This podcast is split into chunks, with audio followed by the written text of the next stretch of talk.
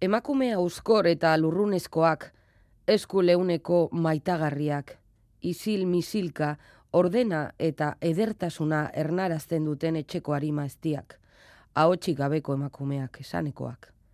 Bila ibilagatik, ez dut giza horretako askorik aurkitzen, nire umezaroko paisaian.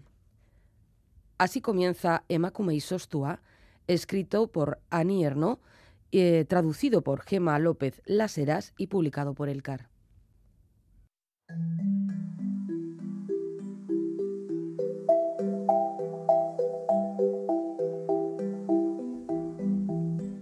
Emakume Isostua, traducido por Gema López Laseras, fue publicado originalmente por la editorial Gallimard en el año 1981. Su autora Nierno recibió el premio Nobel en 2022, un hecho que puso en primera línea toda la obra, mayormente autobiográfica, aunque ella hable de autosociobiografía, un término que bueno, pone de manifiesto que aunque en efecto hable de su vida, habla en realidad de las vidas de muchísimas eh, mujeres. En Emakume y Sostua, Erno comparte vivencias de su infancia, su juventud y su edad adulta hasta los 30 años.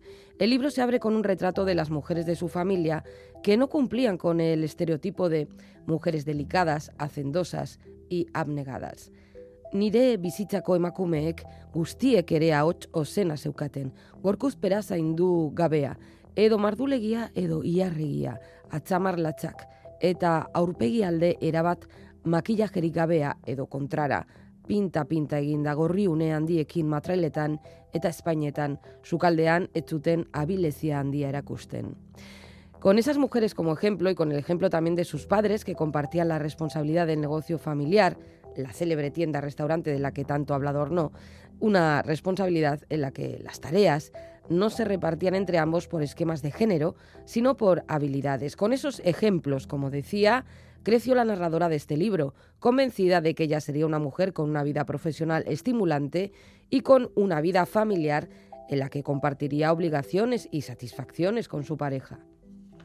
No tardará en descubrir que ese sueño de futuro es huidizo para ella y para tantas mujeres como ella.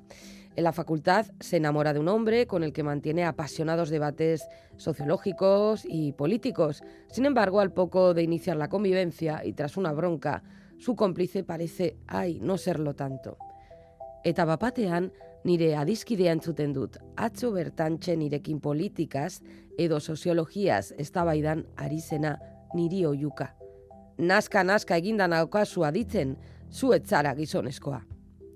La narradora aún así se casa, tiene dos hijos, no logra reunir las fuerzas para preparar unas oposiciones, trabaja como profesora y vive en un hogar muy confortable. Sin embargo, es una mujer helada, de ahí el título, una mujer que ha perdido el impulso vital, la curiosidad, incluso las ganas de escribir en serio porque vive atrapada en una rutina que la lleva del trabajo a la casa, de los pañales a las correcciones, de la cocina a los baños de los niños. Creyó tener la emancipación verdadera al alcance de la mano, pero poco a poco se convirtió en un tipo de mujer que no quería ser.